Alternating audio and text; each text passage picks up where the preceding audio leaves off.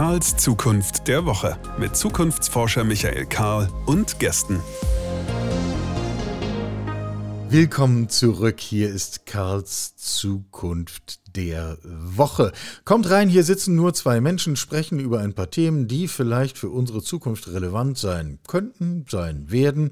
Äh, die Natur der Sache mit den Zukunftsthemen bringt es mit sich, dass wir es immer mal mit etwas größeren Themen zu tun haben. Ich kann verraten, das wird heute wahrscheinlich auch der Fall sein.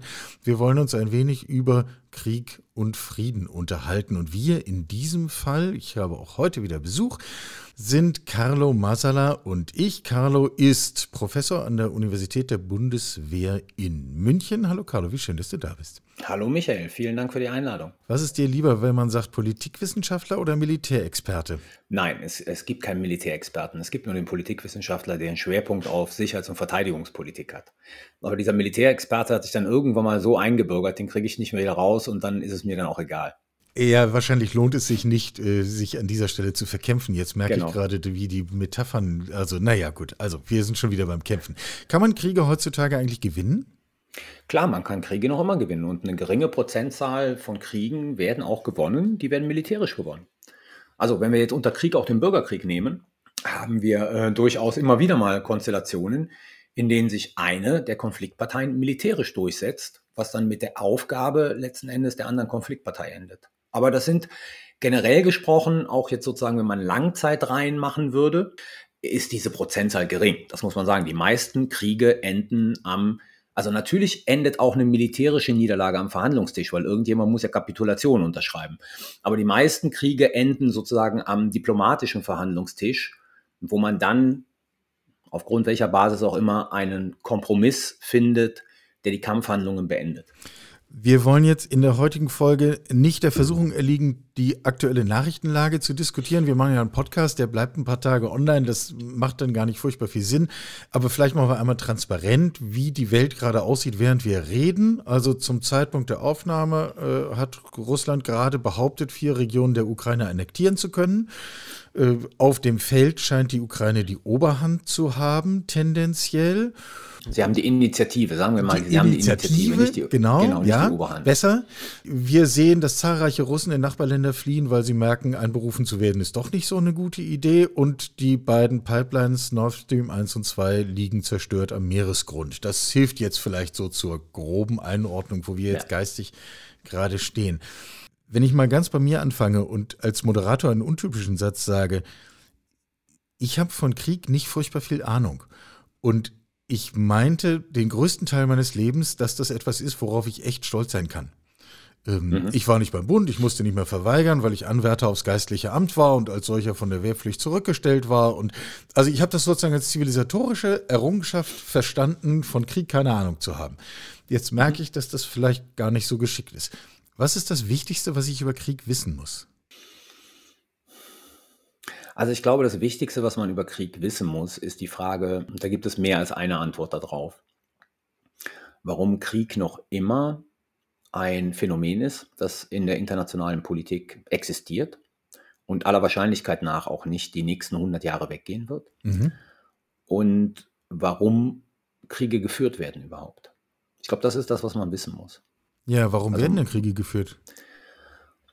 Da gibt es unterschiedliche Erklärungsansätze. Ein Erklärungsansatz ähm, lautet zum Beispiel, dass Staaten durchaus in einer territorialen Expansion auch eine Erhöhung ihrer Sicherheit sehen können. Ja? Mhm. Ähm, das ist ein Grund, warum Kriege geführt werden. Ja? Anderer Grund ist, weil man sich konkret militärisch bedroht fühlt von anderen Staaten. Das ist wiederum ein Grund, warum Kriege geführt werden. Das sind so die zwei wichtigsten Gründe. Ja, und die sollte man kennen, weil ansonsten kommt immer so der Punkt, vor allen Dingen sollte man verstehen, und das glaube ich ist das Wichtige, weil das jetzt auch in dieser Diskussion mit dem Ukraine-Krieg immer wieder hochgekommen ist. Es ist ja ein natürlicher Impuls von Menschen zu sagen, wie kann man eigentlich Krieg führen, weil A, kostet der unglaublich viel. Unsummen. Also Krieg ist teuer. Ne? B, riskiert man ja im großen Maße das Leben seiner Staatsbürger, also männlich und weiblich, je nachdem, was man für eine Armee hat. Das macht doch keinen Sinn mehr. Und da muss man verstehen, dass es Situationen gibt, in denen politische Ziele für Staatsrepräsentanten, sage ich mal so, so hochwertig sind, dass sie dafür bereit sind, immense ökonomische und humane Kosten zu tragen. Ja, also wo, wo ich sage jetzt mal du und ich, wir sagen würden, das können die sich doch nicht leisten. Also die, ne, die haben ein Brutto, ich nehme jetzt mal Russland, ne, die haben ein Bruttoinlandsprodukt, das ist so groß wie Spanien und jetzt schmeißen sie da seit sieben Monaten irgendwie, das kostet doch alles irrsinnig viel Geld, das geht doch zu Lasten de, der Wohlfahrt und weiß der Teufel was. Ne? Ähm, da muss man ganz einfach sagen, das ist alles richtig, aber man muss einfach ähm, anerkennen, es gibt eine Autonomie des Politischen, in denen manchmal politische Ziele so hochwertig angesehen werden, dass man dafür bereit ist, irrsinnige ökonomische und humane Kosten ähm, ja, dafür aufzubringen. Deswegen ja. ist dieses Argument, das lohnt sich doch nicht, ist kein Argument, weil aus der Perspektive derjenigen, die diesen, die, also jetzt nicht nur den Russland-Ukraine-Krieg, sondern die Krieg führen, lohnt es sich, weil das politische Ziel so hochwertig ist, dass dafür äh, diese ökonomischen Kosten in Kauf genommen werden. Also im Grunde ist es, äh, ist es ja umgekehrt dann, wenn ich dem folge und sage, wenn irgendwo Krieg ist, dann hat mindestens eine Seite entschieden, das lohnt sich für uns. Genau, richtig. Ja, genau so. Nun genau hast du die Aspekte der Sicherheit genannt. Mhm. Ähm, Bedrohung und äh, Steigerung der eigenen Sicherheit durch, durch territoriale Erweiterung. Mhm. Das sind doch aber jetzt genau die beiden Punkte, wo ich, jetzt komme ich wieder mit sozusagen meiner äh, nicht wissenden Ausgangshaltung, ich will mich nicht dümmer machen, als ich bin, aber das ist, das ist doch genau der Punkt, für den wir Verträge schließen. Richtig, genau. Aber jetzt muss man ja eine Sache sagen, und das macht das Ganze so problematisch. Die Frage, wann ich mich sicher fühle, ist eine rein subjektive. Ja. Das ist eine rein subjektive. Ja. Also natürlich gibt es objektive Kriterien, ja, wo man sagen kann, meine Sicherheit wird geschwächt. Aber so generell gesprochen ist es eine rein subjektive Frage. Was empfinde ich als eine Sicherheitsbedrohung, die so groß ist, dass ich glaube, dass es wert ist, dafür militärisch zu reagieren? Das lässt sich ja nicht wiegen, zählen, messen. Ne? Also wie gesagt, es gibt so Fälle, wo man sagen kann, ja, okay, das ist sehr, sehr nachvollziehbar. Aber es gibt sehr viele Fälle, wo man sagt, das könnte man auch genauso gut anders sehen. Und jetzt kommen diese Verträge ins Spiel, die du angesprochen hast. Verträge in der internationalen Politik, vor allen Dingen im Bereich der Sicherheitspolitik. Ne? Das muss man hier also ganz ja, dezidiert ja, sagen. Darüber da reden wir jetzt nicht. Genau, da reden wir jetzt nicht über Verträge im, im, im, im, in der Außenwirtschaftspolitik oder im kulturellen Bereich und so weiter und so fort. Sind A, extrem schwierig abzuschließen, mhm. weil sich Staaten gegenseitig zutiefst misstrauen, nämlich dass der andere sich an die Vereinbarungen nicht halten wird. Und deshalb sind sie oft mit sogenannten harten Verifikationsmechanismen verbunden, um sicherzustellen, dass der andere sich daran halten muss. Ja? Das funktioniert so lange, wie sozusagen, jetzt nehmen wir mal die, die, die Idealkonstellation, dieser Vertrag wird zwischen Zweien geschlossen. Ne? Also ja. wir lassen jetzt drei, vier, fünf aus. Es wird ja beliebig komplex, ja. Genau. Aber in dieser Konstellation, der wird zwischen Zweien geschlossen, die sich zutiefst misstrauen, deswegen setzen die so ein Verifikationsregime auf, ist noch immer letzten Endes dieses Gefühl da, die Gegenseite wird alles dafür tun, um diesen Vertrag zu unterlaufen. So, und das kreiert so eine Unsicherheit. Und dann werden auch alle Schritte, die die Gegenseite unternimmt, werden auch mit Blick auf dieses, die unterlaufen den Vertrag, die versuchen sozusagen Bestimmungen, die sie da eingegangen sind, zu umgehen, etc. ppp, werden auch dahingehend interpretiert. Also da ist nichts Wohlwollendes dabei. Ja? Also wenn wir im privaten Bereich oftmals sozusagen auf jemanden erstmal mit einer wohlwollenden Interpretation gucken, oder die zumindest auch im Kopf haben, als eine Möglichkeit, mhm, warum mhm. unser Gegenüber das und das macht, haben wir das in der internationalen Politik nicht. Die wohlwollende Interpretation existiert nicht. Existiert immer sozusagen dieses schlechte Szenario. Also die sicherheitspolitische Brille lässt nur das schlechtmöglichste Bild durch. Genau, richtig. Weil es letzten Endes aus der Sicht derjenigen, äh, die die Akteure sind, immer um Fragen von Macht, Status und territorialer Integrität geht. Ist ein Zustand vorstellbar, in dem nahezu alle relevanten Akteure auf diesem Planeten sich auf einen Status X von territorialen Zuständen einigen und sagen, so ist es jetzt und so lassen wir es? der ist vorstellbar und den gab es historisch gesehen auch immer mal wieder. Und den hält so lange an, bis einer dieser Akteure letzten Endes diesen Status in Frage stellt, weil er mehr will, weil er diesen Status als für sich ungerecht empfindet. Aber wir hatten diese, also Stat, Statu, Statu ist der Plural, ne? Wenn mein Latein mich nicht trügt, ja. Wir so. werden Zuschriften bekommen, da steht es dann richtig drin. ja, bei, bei solchen Sachen kriegt man immer massenweise Zuschriften, egal was, egal wie der Podcast dann ist. Ja, ja, ja, genau. Bei solchen Sachen kommen die Briefe und die E-Mails. Ähm, nein, die gab es ja historisch immer, ne? Also wieder Kongress war so ein Ding. Ja. So, ähm, letzten Endes auch die Helsinki-Schlussakte. Also mhm. die Helsinki-Schlussakte 1975 hat ja dafür gesorgt, indem sie gesagt hat, also die Grenzen in Europa sind jetzt nun mal so, wie sie sind und sie dürfen nicht mehr gewaltsam verändert werden, sondern nur noch friedlich, dass die Sowjetunion sich sicher gefühlt hat. Ja. Ja, also das war das große Bestreben der Sowjetunion halt sozusagen immer diese Befürchtung, es gibt, oh Entschuldigung, es gibt diese revanchistischen Ten Tendenzen äh, bei den NATO-Mitgliedern. Ja. Ne, die wollen Grenzen verändern, vor allen Dingen die Deutschen wegen DDR und so weiter und so fort. Und nachdem in der Helsinki-Schlussakte dann gesagt worden ist, Leute, Grenzen sind so, wie sie sind, sind unveränderbar und wenn nur friedlich, war die Sowjetunion relaxed. Und dann hatten wir eine relativ stabile Phase in Europa in dieser Frage, weil Grenzen festgelegt waren. Ja? Aber historisch gesehen hält das immer nur, ja, vielleicht auch ein paar Dekaden vor, aber es ist halt sozusagen nichts, was ewig hält, weil sich die Interessen und die Positionen der an diesen Verträgen beteiligten Staaten, vor allen Dingen der großen, ja auch wandeln. Ja.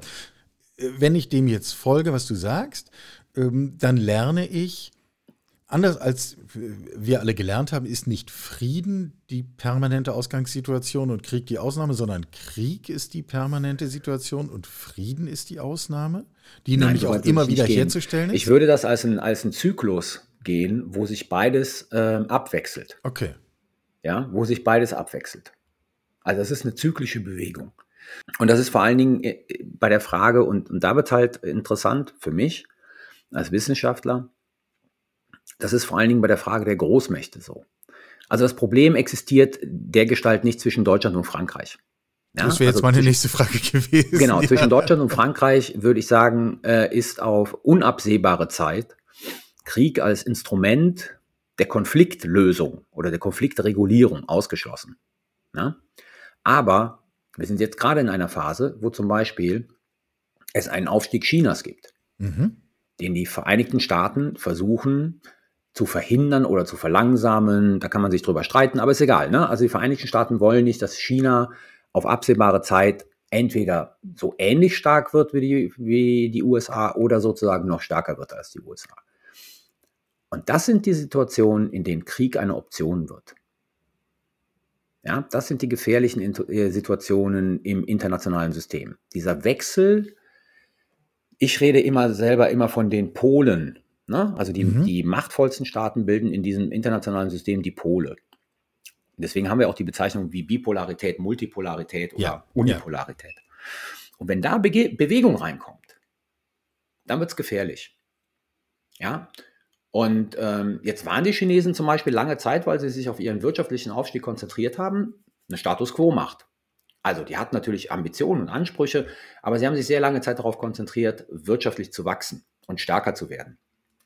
Und ab einem gewissen Zeitpunkt haben sie dann den wirtschaftlichen Überschuss in militärische Macht rein investiert.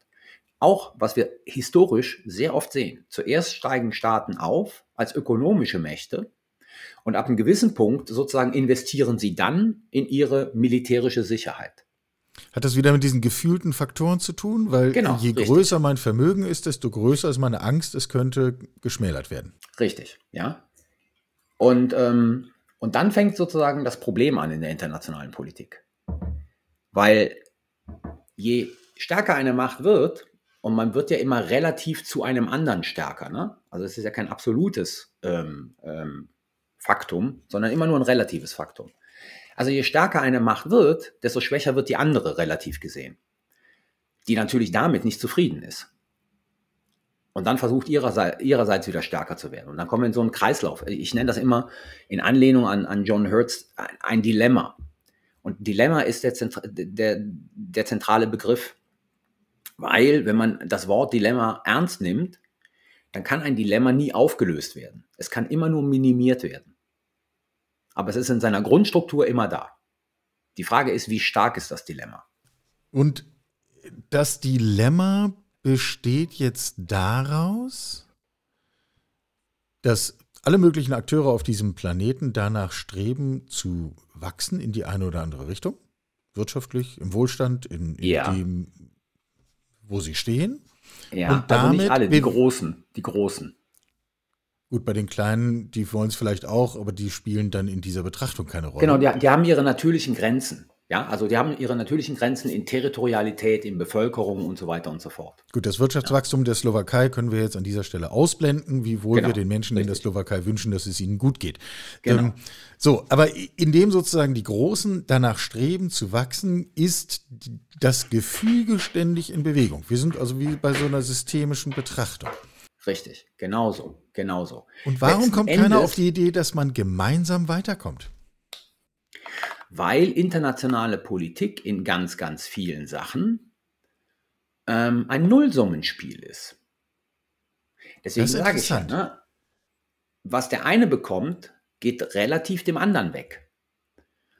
Und wenn es um Sicherheit geht und damit natürlich auch um die Frage ja, des Überlebens von Staaten, ja, weil wenn der andere so stark ist, dass er sozusagen mich angreifen kann und mich auslöschen kann, dann ist das ein existenzielles Problem wird es keine in dem Sinne äh, gemeinsame Sicherheit geben zwischen den Großmächten. Die sind alle bestrebt, sozusagen immer einen Tacken stärker zu werden als ihr Konkurrent.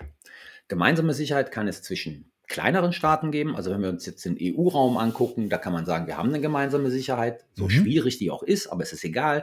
Krieg zwischen EU-Mitgliedern ist ausgeschlossen auf absehbare Zeit, spielt keine Rolle, auch noch nicht mal im Denken von, von Staaten, wenn sie Konflikte mit anderen EU-Mitgliedern ja. haben. Also ich sage mal so, wir haben riesige Probleme mit Ungarn und kein Mensch, da verwette ich sozusagen alles drauf, denkt irgendwo in Paris, Brüssel oder Madrid darauf, nein, man könnte das Problem ja auch militärisch lösen.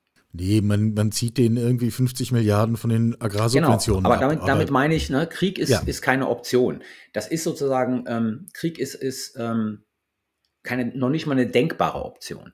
Während bei den Großmächten Krieg immer eine denkbare Option ist, die meistens verworfen wird, weil die Kosten zu hoch sind im Vergleich zu den Nutzen, aber sie ist immer da. Und das ist der große Unterschied. Und es gibt dann Situationen, wo dann plötzlich die Kosten eines Krieges aus der Sicht des Staates, der sich das überlegt, ähm, geringer sind als den Nutzen, den ein möglicher Erfolg in diesem Krieg nach sich ziehen würde. Ich würde gleich mit dir zusammen ein bisschen darüber nachdenken, was nach dem Krieg kommt, weil das, wenn ich jetzt heute, mhm. wenn wir stehen im Angesicht des russischen Krieges in der Ukraine ähm, und über Zukunft reden, dann müssen wir ja genau uns diese Frage stellen, was kommt eigentlich danach? Mhm. Vorher aber doch noch mal eine Detailfrage zu diesem konkreten Beispiel. Was hat denn aber dann die russische Seite dazu bewogen, die Rechnung neu aufzumachen und zu einem anderen Ergebnis zu kommen? Da kommt jetzt ein Punkt hinzu, der ist ähm, bei der russischen Seite ziemlich speziell und den sehen wir relativ selten bei Kriegen. Also in, ich sag mal in der neueren Zeit. Ne? Wenn wir weiter zurückgehen, sehen wir den öfters. Bei Russland spielt ganz klar, und das ist mehrfach geäußert worden, deswegen kann man sagen, ganz klar, ähm, ein historischer Grund eine Rolle.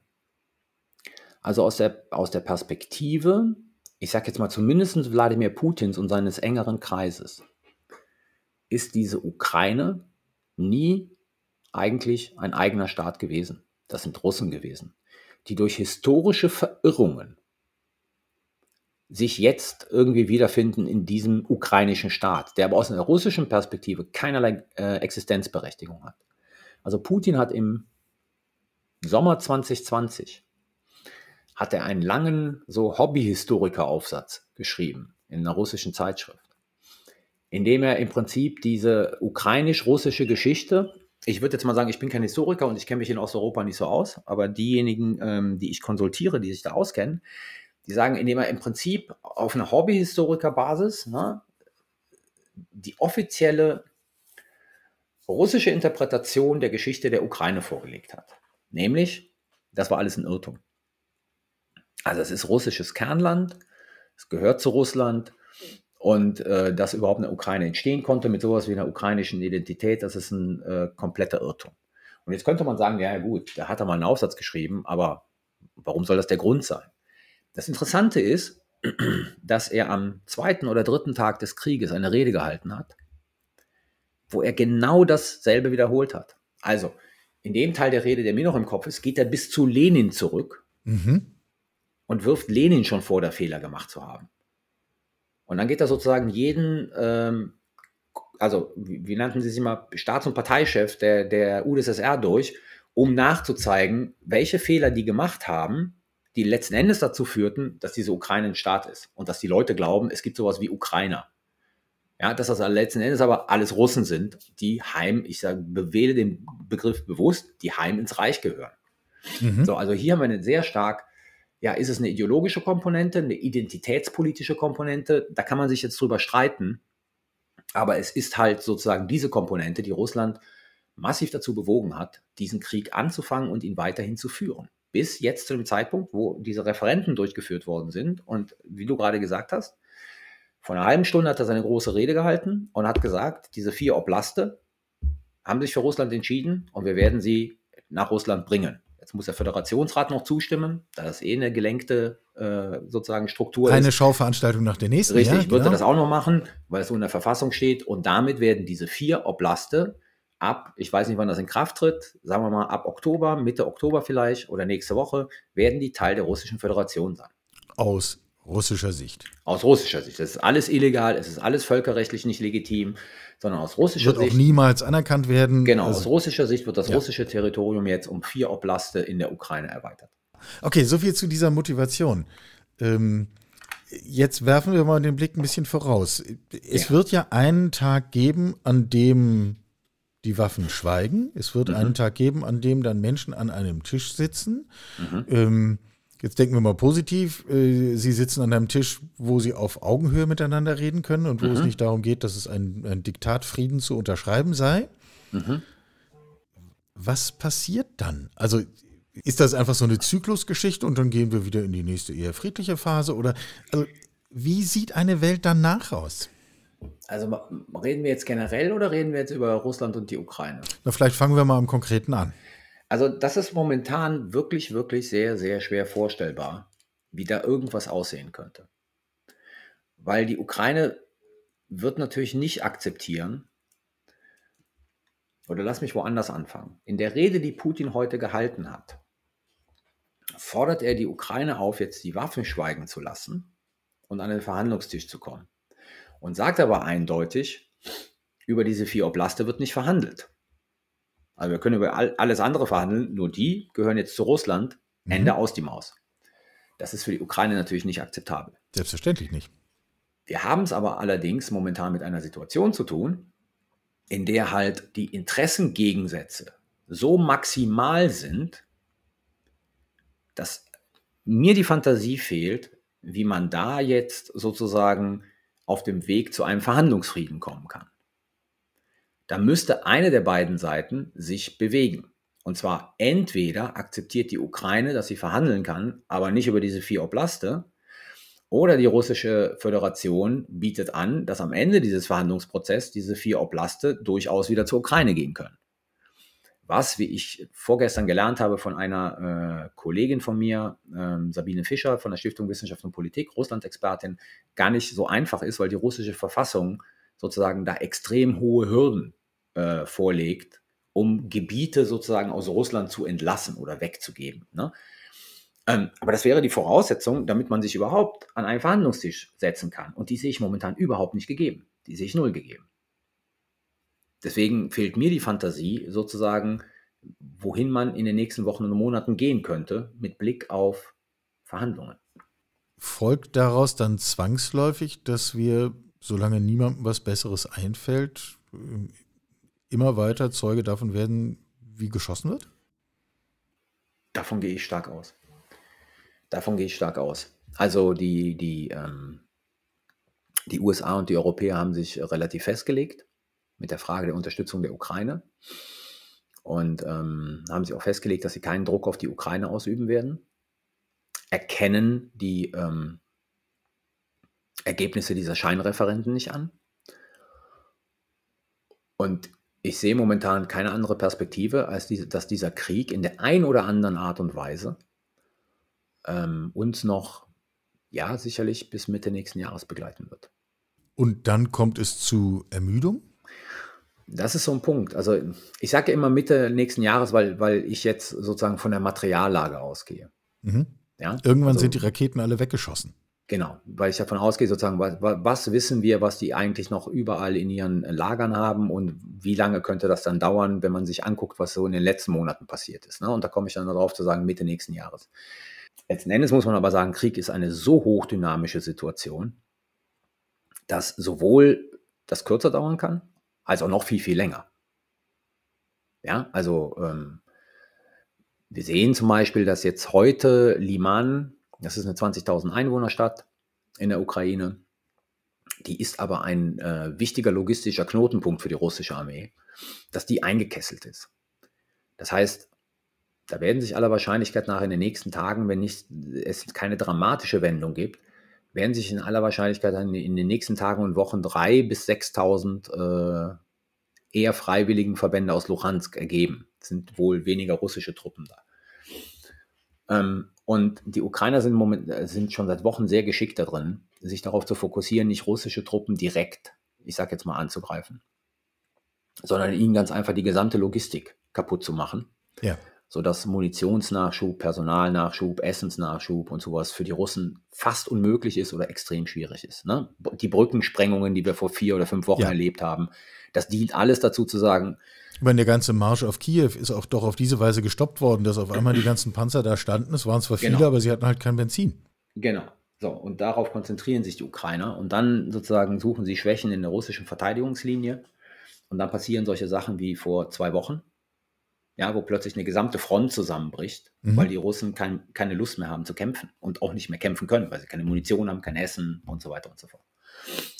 Ähm, und da, da können wir nie ausschließen, dass in den nächsten zwei, drei Wochen nochmal so ein, zwei von solchen Sachen passieren.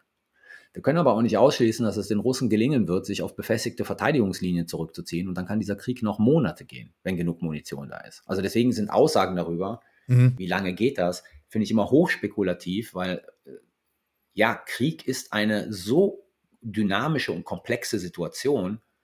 Ich, ich sage dir mal ein Beispiel, ähm, damit das die Zuhörerinnen auch besser verstehen.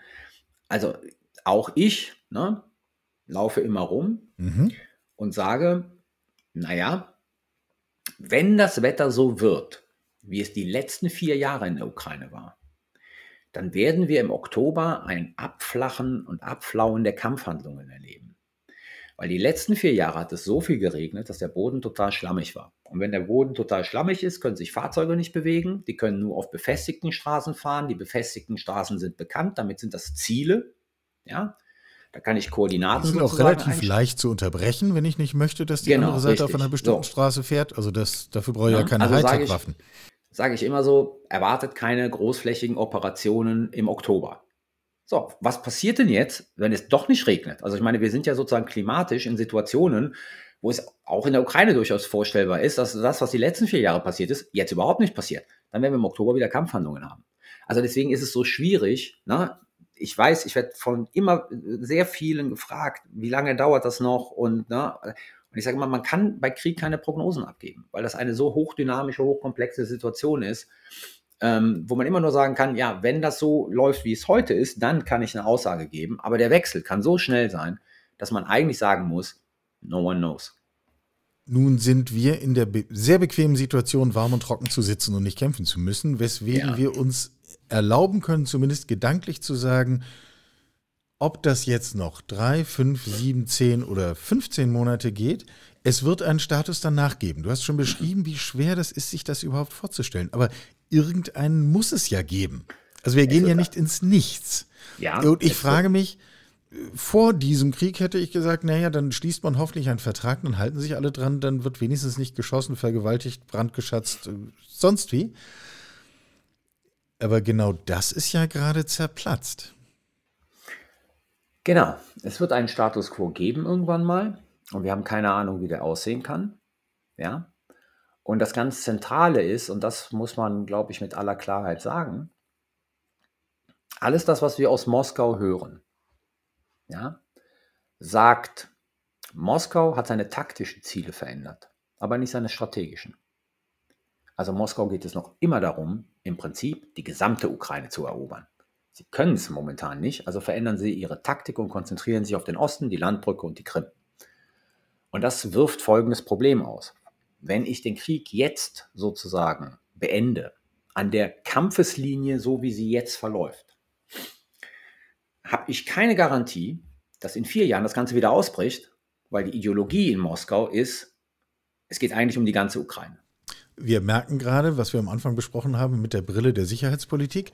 Äh, wir gehen eben nicht vom wohlwollenden Fall aus, sondern wir gehen vom negativen genau. Fall aus. Und in diesem Fall muss man einfach sagen, ähm, also wenn wir uns mit internationaler Politik beschäftigen, also so wie ich mich damit beschäftige, ne, mit, so mhm. meinem, mit meinem theoretischen äh, Vorwissen, mit dem ich da rangehe, dann haben wir immer so dieses große Problem, von dem wir sagen, naja, wir kennen nicht die wahren Intentionen des anderen.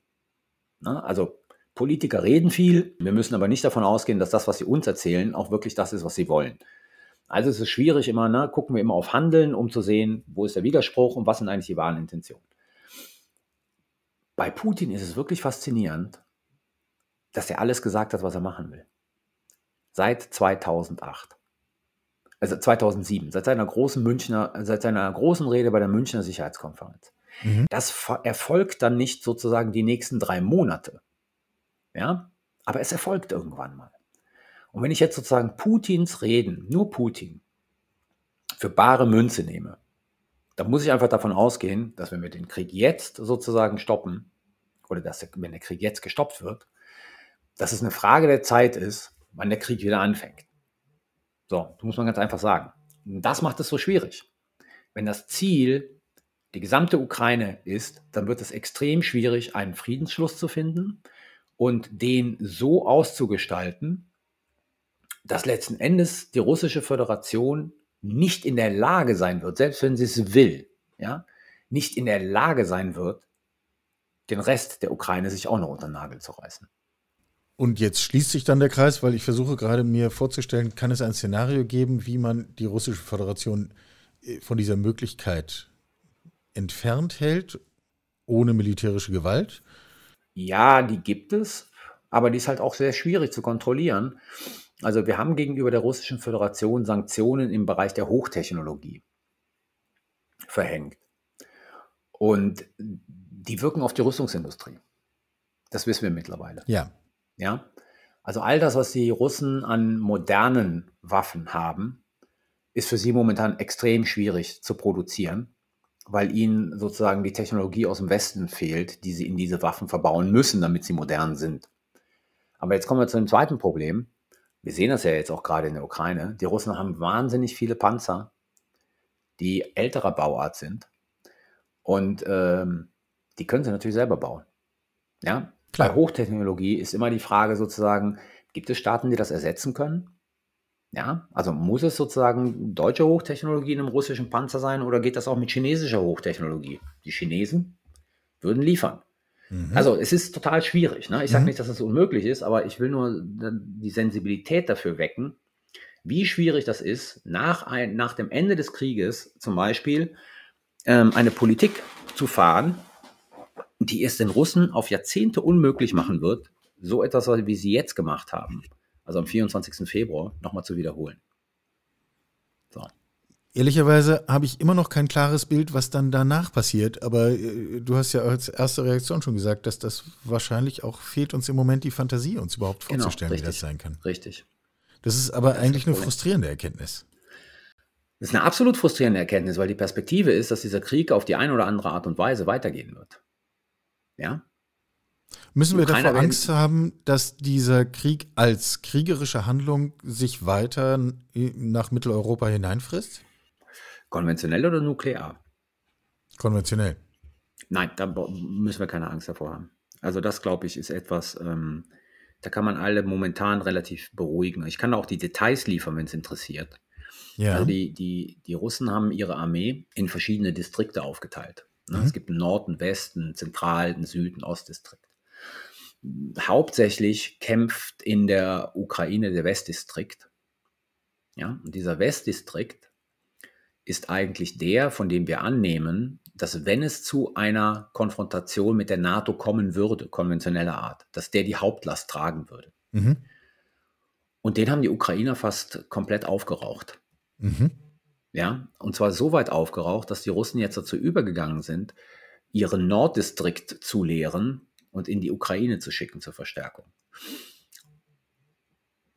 Und da sind ihnen aber die Grenzen gesetzt, weil sie können eigentlich kaum noch jetzt ihren Süd-, ihren Ost- und ihren Westdistrikt leeren, weil ein Staat muss natürlich auch dafür Sorge tragen, dass Truppen in diesem Land sind, damit das die Russen können ja nicht davon ausgehen, dass sie nicht von einer anderen Flanke angegriffen werden. Deswegen also das gilt alles, insbesondere für die Südflanke, die ja nicht genau. ganz kurz ist. Und genau, deswegen können sie ja nicht alles, was sie haben, in die Ukraine schmeißen, ja. Ja, sondern müssen ja auch Truppen äh, im Land lassen. Und damit fehlt ihnen momentan, fehlt ihnen komplett, ich sag's mal ganz einfach, das Personal, also die Soldaten, um einen konventionellen Angriff gegen irgendetwas anderes zu starten. Mit der Ausnahme, würde ich sagen, Moldawien. Und das hat was damit zu tun, dass die Russen da ohnehin auf der Hälfte, weiß ich nicht, ob es die Hälfte ist, in Transnistrien hocken. Das hat was mit der geografischen Nähe zur Ukraine zu tun. Und das hat was damit zu tun, dass Moldawien nicht groß ist. Ja, es ist ein eher kleines Land. Also Moldawien ist der einzige Punkt, wo ich sagen würde, ähm, da könnten sie sicherlich was machen. Ja, mhm. wäre dumm, wenn sie es tun, aber sie könnten es sicherlich machen. Aber wenn ich auf die baltischen Staaten gucke oder auf Polen gucke, ähm, die sind vor konventionellen Angriffen momentan sicher. Dann werfen wir noch einen Blick aufs Nukleare. Mhm. Also, du hast das Stichwort Frage. aufgeworfen. Ja, ja, das ist eine schwierige Frage. Also, Russland ist ähm, numerisch gesehen die größte Nuklearmacht der Welt. Ja, also von, von der Qualität kann man sicherlich sagen, ähm, haben die Amerikaner die moderneren Atomwaffen aller Wahrscheinlichkeit nach. Aber numerisch ist Russland die größte Nuklearmacht der Welt. Sie besitzen halt ähm, strategische Systeme und substrategische Systeme. Strategische Systeme sind solche Systeme, ich sag mal, die könnten bis zu 15.000 Kilometer weit fliegen. Mhm. Da sind dann 10 bis 12 Atomsprengköpfe drauf, deren Sprengkraft weitaus größer ist als äh, die Hiroshima-Bombe. Ja? Und die sind dafür gedacht, sozusagen im Extremfall irgendwo in den USA einzuschlagen, aus russischer Perspektive. New York, Washington, Chicago, Whatever. you name it. Irgendwo, ja. genau. Ähm, davon müssen wir uns keine Sorgen machen, dass das passiert. Weil die Logik in diesem Bereich ist, dass Staaten, die über Nuklearwaffen verfügen, immer über eine gesicherte Zweitschlagfähigkeit verfügen. Gesicherte Zweitschlagfähigkeit heißt, also es gibt äh, Nuklearwaffen, die sind ähm, landstationiert in mhm. Silos. Mhm. Und es gibt Nuklearwaffen, die sind ständig in Bewegung, entweder in der Luft oder zu Wasser. Also U-Boote oder äh, strategische Bomber. So, jetzt könnte die eine Seite, also jetzt sehen wir mal in die russische Föderation, sicherlich in einem Erstschlag, weil man die Koordinaten ja hat über Satellitenaufklärung, das Arsenal vernichten, das die Vereinigten Staaten landbasiert haben. Aber dann würde quasi automatisch die Luft- und Wasser, also seebasierte Verteidigung, zurückschlagen. Mhm. Und damit ist eine Logik, die heißt. Also quasi automatisch heißt auch im Grunde binnen Minuten. Genau. Mhm. Die Logik heißt ganz einfach, diesen Krieg kann keiner gewinnen. Ja. Und man hat ja immer ein Interesse daran zu gewinnen. Also diese, diese Akteure, selbst, Put, selbst Putin, Putin ist ja kein Selbstmörder. Es ist ja kein sozusagen Sektenführer mit einer chiliastischen Ideologie, ja, wo der sagt, mir geht es darum, die USA zu vernichten und wenn ich dabei selber draufgehe, ist mir egal, aber mein Werk ist vollbracht. Ja. Also macht es keinen Sinn, diesen Krieg auszulösen. Ja, weil mhm. ein Schlag auf die USA würde bedeuten Gegenschläge gegen äh, Russland, die Russland nicht verhindern kann. Früher in der Friedensbewegung hieß das immer, wer als erster schießt, ist das zweiter Tod. Ja. Ja. So, jetzt gibt es aber eine ganze Reihe von sozusagen Nuklearwaffen, die sind sogenannte Gefechtsfeldwaffen. Die sind kleiner, mhm. die werden ähm, unter Flugzeuge geschraubt, die werden auf Raketen draufgeschraubt und die dienen aus der Militärstrategie heraus sozusagen ähm, dort, wo man kämpft, eingesetzt zu werden. Man redet dann immer von taktischen Nuklearwaffen, was ein bisschen schief ist, weil es gibt halt nur Nuklearwaffen, diese werden halt taktisch eingesetzt. Und da ist die große Angst jetzt. Ja, die große Angst ist, wird Putin diese Nuklearwaffen einsetzen? Er droht damit die ganze Zeit. Mhm. Ähm, so oft, Prinzip, dass man keinem kleinen Kind mehr glauben würde, dass es genau. tatsächlich genau. irgendwas macht? Genau, genau. Und mein, meine Position ist immer, wir dürfen das nicht aus dem Blick verlieren. Ne? Also ich bin keiner, der dir hier sagen wird, das wird nie passieren mhm. oder das wird definitiv passieren. Die Position gibt es auch. Meine Überlegung geht dahingehend. Der Einsatz einer Nuklearwaffe muss ja irgendein strategisches Ziel verfolgen. Ja, also das mache ich ja nicht nur einfach so. Ich will ja damit was erreichen. Was könnte Putin erreichen wollen? Er könnte natürlich erreichen wollen, dass die Ukraine die Kämpfe einstellt. Jetzt glaube ich, wird die Ukraine das nicht tun beim Einsatz von Nuklearwaffen. Mhm. Die werden die Kämpfe nicht einstellen. Der zweite Punkt ist, dass sehr klar ist, weil es kommuniziert wurde, und das wissen die Russen natürlich auch, dass der Einsatz von sogenannten taktischen Nuklearwaffen eine Gegenreaktion der NATO hervorrufen würde. Mhm.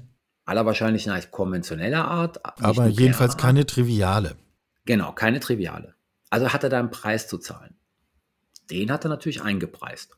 Weil das ist ja die Logik. Ne? Wenn die NATO der Feind ist, dann geht er davon aus, dass wenn er was tut, die NATO gesprochen. reagieren würde. Jetzt kommt aber der Punkt, wo ich sage, da wird der Preis für Putin so in die Höhe getrieben, dass die Wahrscheinlichkeit des Einsatzes von Nuklearwaffen proportional dazu sinkt nämlich die Inder und die Chinesen, die momentan die wichtigsten Verbündeten international für Putin sind, haben sich bei zwei Gelegenheiten sehr klar und sehr deutlich gegen den Einsatz von Nuklearwaffen seitens der Russischen Föderation geäußert. Die Chinesen haben es gemacht bei der Überprüfungskonferenz des Nichtverbreitungsvertrages. Da ging es um das Atomkraftwerk Saporischa, mhm. Wo die Russen versucht haben, wohl in die Abschlussdeklaration, die sowieso nicht dann sozusagen geklappt hat, einen Passus reinzubringen, wo sie den Ukrainern die Verantwortung dafür gegeben haben. Und die Chinesen haben dort ähm, ihre große Besorgnis über die Situation die, an, rund um das Atomkraftwerk geäußert. Und das war das erste Zeichen, wo wir gesagt, wo wir sehen konnten, okay, die Chinesen sind, wären nicht glücklich, wenn da Nuklearwaffen eingesetzt werden. Dann gab es letzte Woche die Generalversammlung der Vereinten Nationen. Ja. Na, da war ja auch Olaf Scholz und hat seine Rede gehalten. Ähm, da muss man mal die Reden des äh, chinesischen Außenministers und die, Reden des, die Rede des indischen Außenministers mal lesen, die sehr eindeutig und sehr klar gesagt haben, dass Russland hier sozusagen mit dem Feuer spielt und dass das überhaupt nicht im Interesse ihrer Länder ist. Der Punkt ist, Russland würde mit dem Einsatz einer taktischen Nuklearwaffe riskieren, zum kompletten Paria zu werden. Und das kann es sich nicht leisten. Mhm. Ja, also wir versuchen ja Russland zu isolieren mit den Sanktionen. Ähm, und das haben wir nur unvollständig erreicht, weil es eine ganze Reihe von Staaten auf dieser Welt gibt. Die machen da nicht mit. Indien und China nicht zum mit. Beispiel. Genau.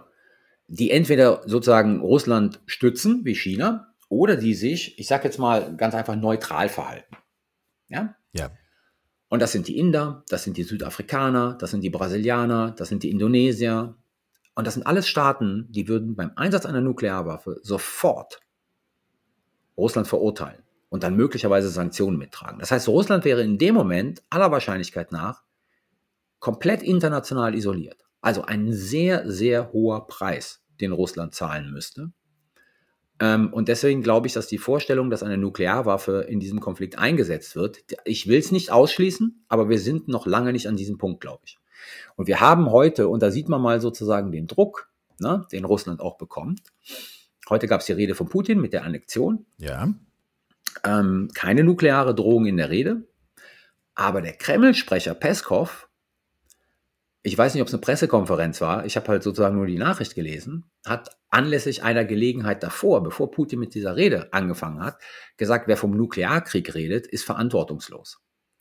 Das heißt, hier wird sozusagen nochmal einen Schritt zurückgegangen seitens der russischen Föderation. Nicht der Präsident, der ja gesagt hat, wir werden sie einsetzen, glaubt nicht, dass das ein Bluff ist, aber der Kreml-Sprecher sagt, wer hier über Atomkrieg redet, ist verantwortungslos.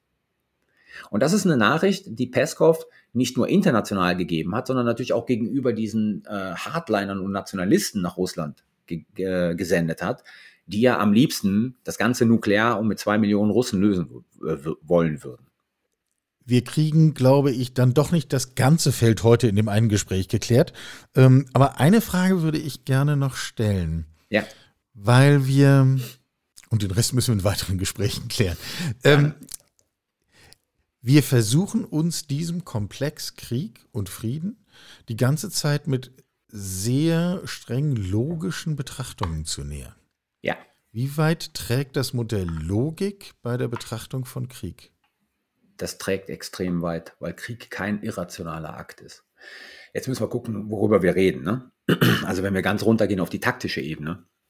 Ja, dann das heißt, ist der Wahnsinn, den, mit Händen zu greifen. Genau, zu den einzelnen Soldaten, da passieren viele irrationale, unlogische Dinge und das hat was mit der Situation zu tun, in denen diese Soldaten sich befinden. Ne? Aber wenn wir, je höher wir gehen, ist Krieg letzten Endes, und das möchte ich nicht verniedlichen, ne? nicht falsch verstehen, ist es ein Schachspiel.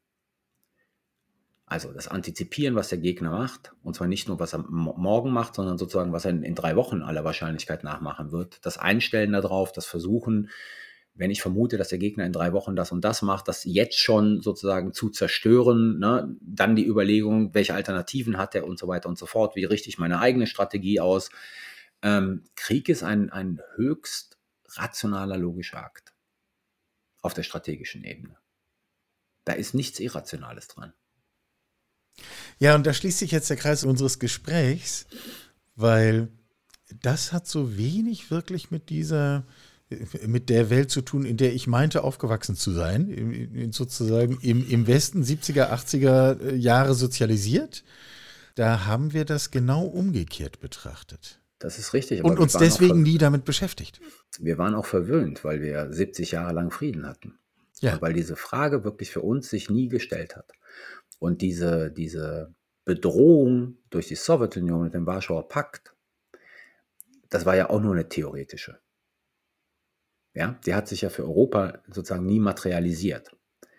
Und von daher ähm, haben wir verlernt, und das finde ich halt sozusagen äh, das Bedauerliche. Mir geht es nicht darum, dass man, dass man Krieg gut finden muss. Ne? Da, da, das ist überhaupt nicht mein Punkt. Nee.